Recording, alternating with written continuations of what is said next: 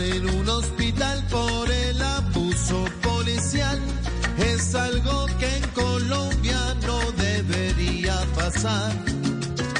Y la gente enfurecida, claro que puede protestar, pero nunca dañar todos los bienes de la ciudad.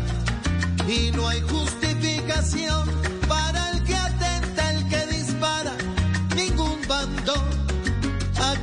ese permiso Pacíficamente cada solución llegará.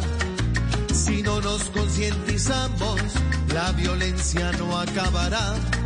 El bolillo no es opción cuando es contra la población, ni quemar una estación puede la gente.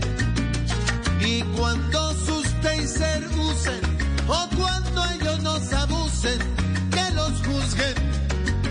entidades competentes.